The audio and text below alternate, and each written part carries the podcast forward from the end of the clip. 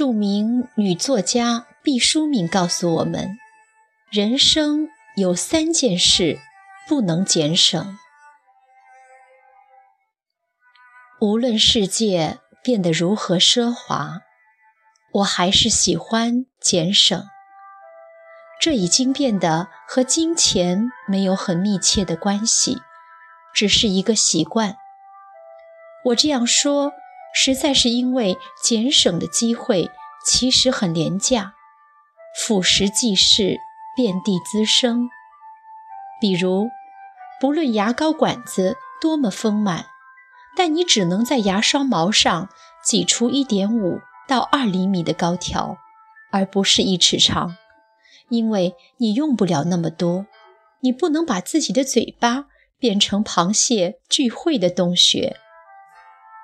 再比如，无论你坐拥多少橱柜的衣服，当暑气蒸人的时候，你只能穿一件纯棉的 T 恤衫。如果把貂皮大衣捂在身上，轻者长满红肿热痛的肺毒，重了就会中暑倒地，一命呜呼。俭省比奢华要容易得多，是偷懒人的好伴侣。用最直截了当的方式和最小的花费制敌目标。然而，有三件事你不能减省。第一件事。是学习，学习是需要费用的。就算圣人孔子解答疑惑，也要收干肉为礼。学习费用支出的时候，和买卖其他货物略有不同。你不知道究竟能得到多少知识，这不单决定于老师的水平，也决定于你自己的状态。这在某种情况下。就有点隔山买牛的味道，甚至比股票的风险还大。谁也不能保证你在付出了学费之后一定能考上大学，你只能先期投入。机遇是牵着婚纱的小童，如果你不学习，新娘就永远不会出现在你人生的殿堂。第二件事。是旅游。每个人出生的时候都是蝌蚪，长大了都变作井底之蛙。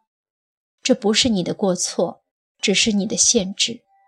但你要想法弥补。要了解世界，必须到远方去。旅游是需要花钱的，谁都知道。旅游的好处却不是一眼就能看到的。需要常常日积月累、潜移默化的蓄积。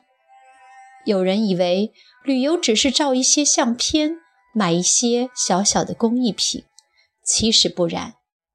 旅行让我们的身体感悟到不同的风和水，我们的头脑也在不同风情的滋养下变得机敏和多彩，目光因此老辣。谈吐因此谦逊。第三件事是锻炼身体。古代的人没有专门锻炼身体的习惯，饥一顿饱一顿，全无赘肉。生存的需要逼得他们不停地奔跑狩猎，闲暇的时候就装神弄鬼，在岩壁上凿画。在篝火边跳舞，都不是轻体力劳动，积攒不下多余的卡路里。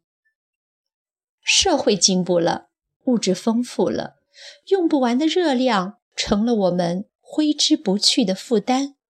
于是，要人为的在机器上跋涉，在充满氯气的池子里浮沉，在人造的雪花和冰面上打滚。